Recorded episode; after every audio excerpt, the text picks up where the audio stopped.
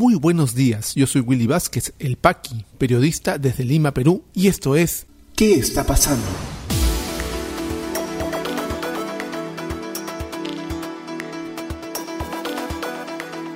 Estas son las noticias de hoy, miércoles 11 de agosto de 2021. Perú Libre pierde las principales comisiones que permitirían avanzar a los intereses del gobierno en el Congreso.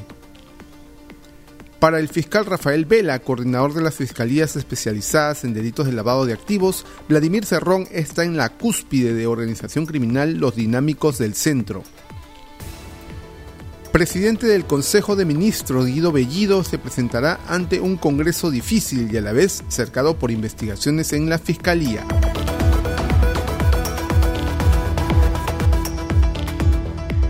Vamos al desarrollo de las principales noticias aquí en ¿Qué está pasando? Y en el Congreso al partido de gobierno no le está yendo nada bien.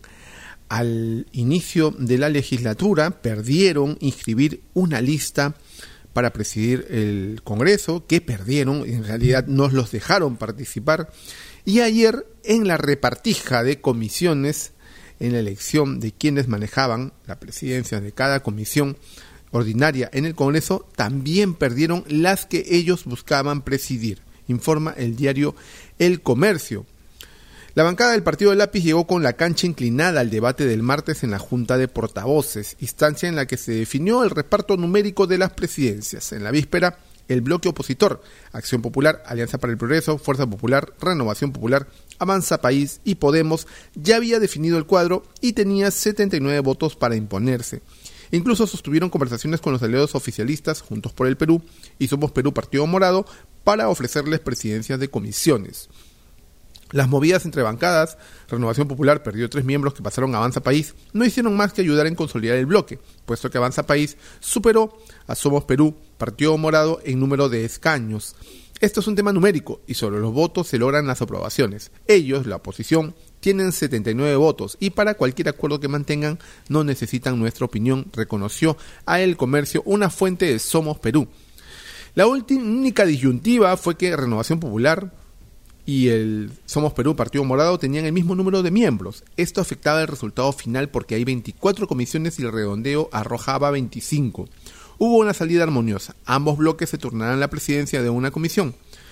Renovación Popular tendrá la titularidad de Inteligencia y Educación, pero en el próximo periodo legislativo deberá ceder una a Somos Perú, Partido Morado.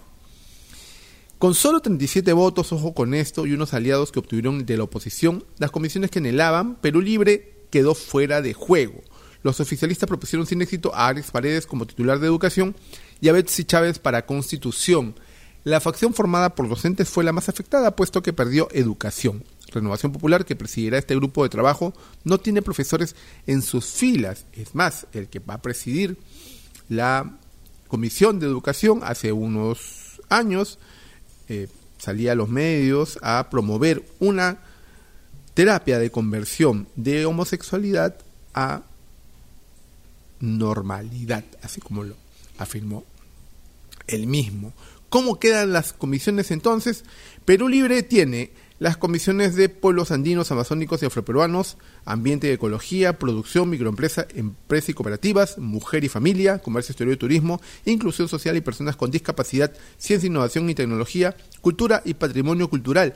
Como ven, lamentablemente, siendo temas de verdad importantes, no son eh, determinantes en los planes que tiene el gobierno para sectores fundamentales y estratégicos de gobierno. Fuerza Popular tiene Constitución y Reglamento, la Comisión Agraria, Fiscalización y Contraloría, ojo con esto, y Relaciones Exteriores. Acción Popular, Economía, Banca, Finanzas e Inteligencia Financiera, Vivienda y Construcción y Energía y Minas. Alianza para el Progreso, Justicia y Derechos Humanos, Presupuesto y Cuenta General de la República nuevamente tienen la presidencia de esta comisión y otro hermano Acuña está también a cargo. Transportes y comunicaciones. Avanza País tiene descentralización, regionalización, gobiernos locales y modernización de la gestión del Estado. Y el de Defensa Nacional, Orden Interno, Desarrollo Alternativo y Lucha contra las Drogas. Renovación Popular se queda con Educación, Juventud, Deporte e Inteligencia. Juntos por el Perú, Trabajo y Seguridad Social. Y cabe destacar que la trabajadora de limpieza pública, hoy congresista, eh, Isabel Cortés es la presidenta de dicha comisión. Podemos tiene Defensa del Consumidor, que es una comisión bastante importante, y Somos Perú Partido Morado, Salud y Población. Así quedan las bancadas o las presidencias de las comisiones ordinarias en el Congreso. Son muy importantes las presidencias porque son quienes definen qué temas y qué proyectos de ley se discuten y cuáles no.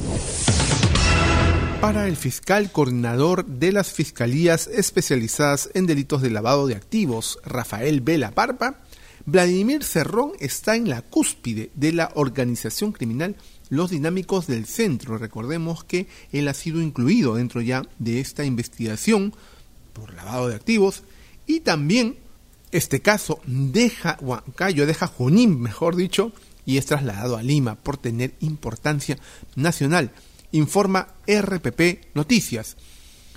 En declaraciones al programa Nada está dicho, el fiscal Rafael Vela indicó que la presencia de Vladimir Cerrón es preponderante en la estructura de dicha organización criminal. En esa línea indicó que el fiscal Richard Rojas, que tiene a su cargo una investigación por lavado de activos vinculada a esa organización, así lo ha determinado en su hipótesis inicial. Durante este proceso, que tiene que ver con la instrumentalización posible de un partido político desde el año 2019, que es investigado por la fiscal Bautista, siempre la presencia del señor Cerrón es el elemento que es permanente. Desde 2008, indicó. De tal manera que estamos hablando de un papel preponderante dentro de la descripción de la estructura de organización criminal. Digamos que el señor Cerrón está en la cúspide de esta organización y así es como ha determinado también el fiscal Richard Rojas dentro de su hipótesis inicial de investigación. Sostuvo. El fiscal explicó que según lo investigado por la fiscal Bonnie Bautista, la actividad criminal previa de Vladimir Cerrón se remonta a 2008, cuando junto a sus familiares constituye el partido político para lograr los gobiernos locales y regionales. Tras conseguir ese objetivo se propuso ampliar su proyecto político con una visión nacional. Sin embargo, según el fiscal, para llegar a la presidencia de la República habría cometido abuso de poder para realizar actividades ilícitas que le permitieran captar los fondos necesarios para financiar la campaña política. El fiscal Vela precisó también que el partido político Perú Libre se habría instrumentalizado con este fin.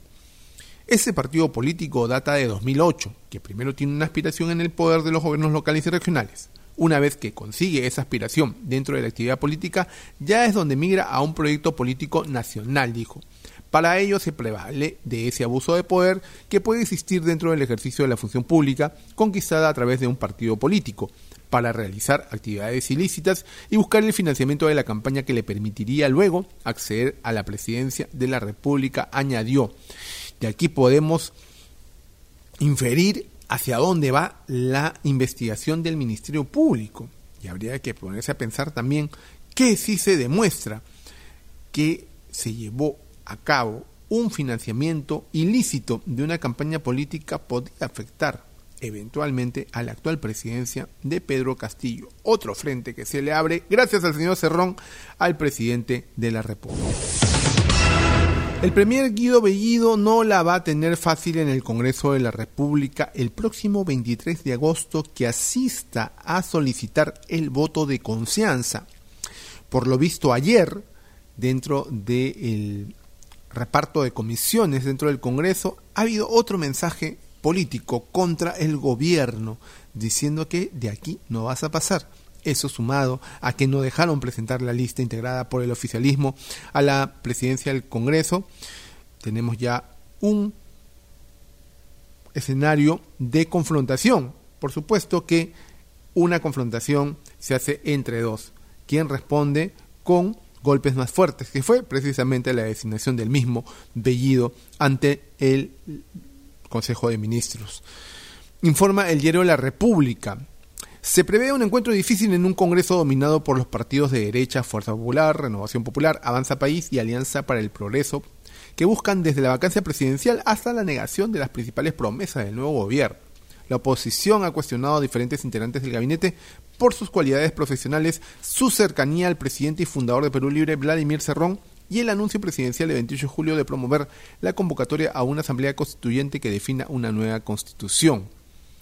Él mismo, el Premier Bellido, tiene serios cuestionamientos por sus comentarios antisociales en redes sociales que tras su elección como congresista y su designación para dirigir el Consejo de Ministros han saltado al escrutinio público.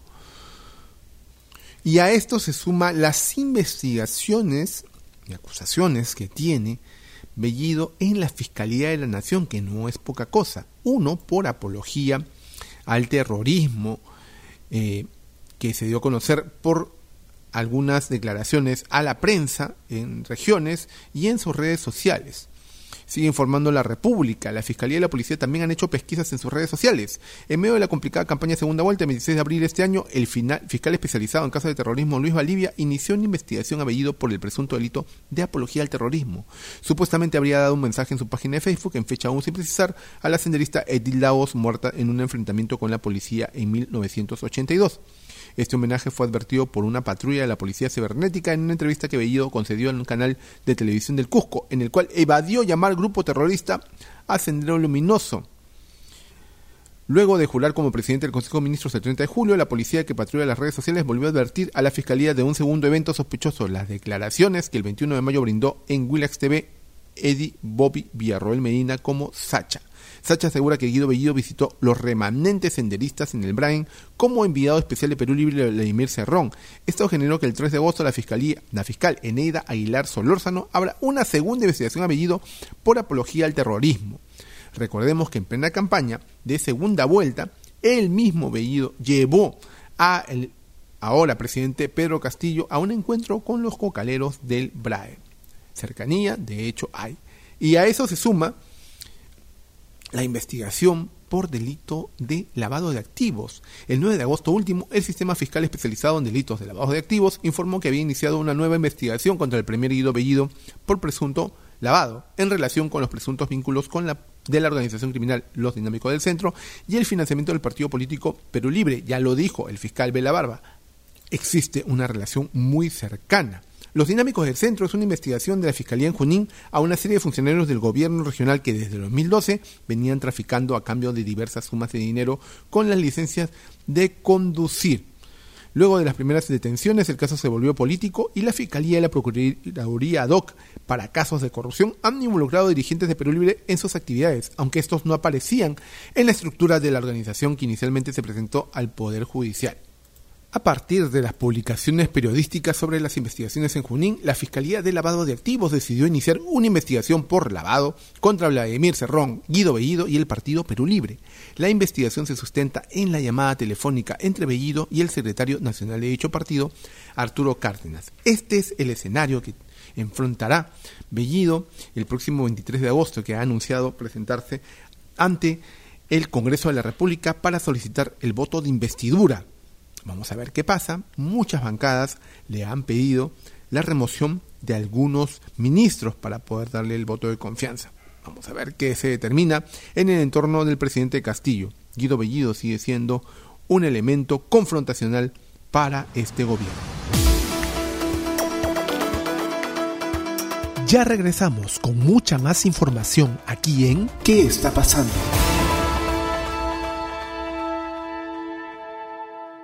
Y este podcast llega a ti por un gentil auspicio de La Mamina.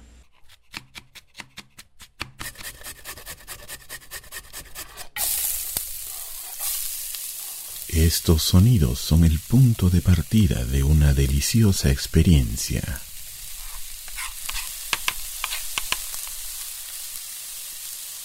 La mamina, lasañas, pais y más. Cocina casera en tu mesa. La mamina. El amor se come. Delivery gratis San Miguel, Magdalena, Jesús María, Pueblo Libre. Para otros distritos, consultar tarifa de reparto. Llámanos al 910-833-575. Desde hace más de un año venimos realizando el podcast ¿Qué está pasando? Que tiene como finalidad llevar información relevante, explicada en sencillo para que puedas empezar tu día con la dosis de información necesaria. Estamos comprometidos en seguir adelante en este proyecto para llegar a más personas y poder ayudarlas a mantenerse mejor informadas. Para ello necesitamos de tu ayuda, de todo el apoyo de esta comunidad ávida por mantenerse siempre al día de todo lo que está pasando. Hemos abierto una cuenta de Patreon, una plataforma muy fácil de usar para que puedas escoger uno de nuestros planes. Solo tienes que entrar a patreon.com slash elpaqui con K e I latina y escoger el nivel de suscripción con el que quieres apoyarnos. Recuerda que a mayor apoyo tendrás mayores beneficios, desde acceder a información relevante durante el día hasta participar de entrevistas a políticos. También tendremos cuentas de Yape y Plin, con abonos desde 5 soles por si deseas apoyar a que este trabajo se mantenga a flote. Luego de la publicación de cada podcast diario, haremos llegar los códigos QR para tal fin. Sin embargo, si deseas mantener los beneficios de Patreon, debes hacerlo en los motos establecidos y de manera mensual. Muchas gracias por permitirnos hacer qué está pasando, periodismo objetivo y con propósito, para que puedas mantenerte informado y al día de lo que pasa en el Perú y en el mundo. Si tienes alguna duda, consulta o comentario, no dudes en escribirme por interno en los chats de distribución, a través de mis redes sociales, facebook.com slash elpaqui, twitter.com slash elpaqui o a podcast.elpaqui.com. Continuamos con mucha más información aquí en ¿Qué está pasando? ¿Qué está pasando en la economía? Presidente Pedro Castillo canceló reunión pactada con el presidente del Banco Central de Reserva Julio Velarde. Aún no hay fecha de reprogramación. Gustavo Guerra García, ex candidato a la alcaldía de Lima por Juntos por el Perú, fue designado viceministro de Hacienda. Según la Sociedad Nacional de Minería, Petróleo y Energía, empresas mineras pagarán este año récord de 12 mil millones de soles en impuestos y regalías. ¿Qué está pasando en las regiones? En Piura, Dirección Regional de Salud reprogramará aplicación de segunda dosis de Sinopharm hasta llegada de nuevo lote. En Cusco, Red Asistencial de Salud informa que 400 asegurados con COVID-19 y males crónicos reciben oxígeno medicinal en sus casas. En Madre de Dios, gobernador propone a Ejecutivo acelerar acciones ante eventual tercera ola. Luis Hidalgo afirmó que es necesario atender proyectos de hospitales. ¿Qué está pasando en el mundo?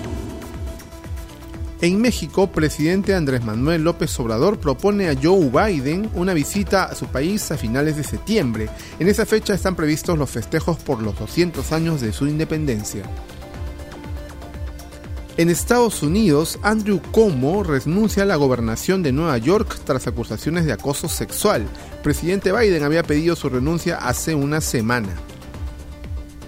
En Francia, presidente Macron defiende su gestión democrática de la crisis sanitaria y las vacunas contra el coronavirus. Esto ante las críticas de manifestantes antivacunas y contra el certificado sanitario por medidas liberticidas.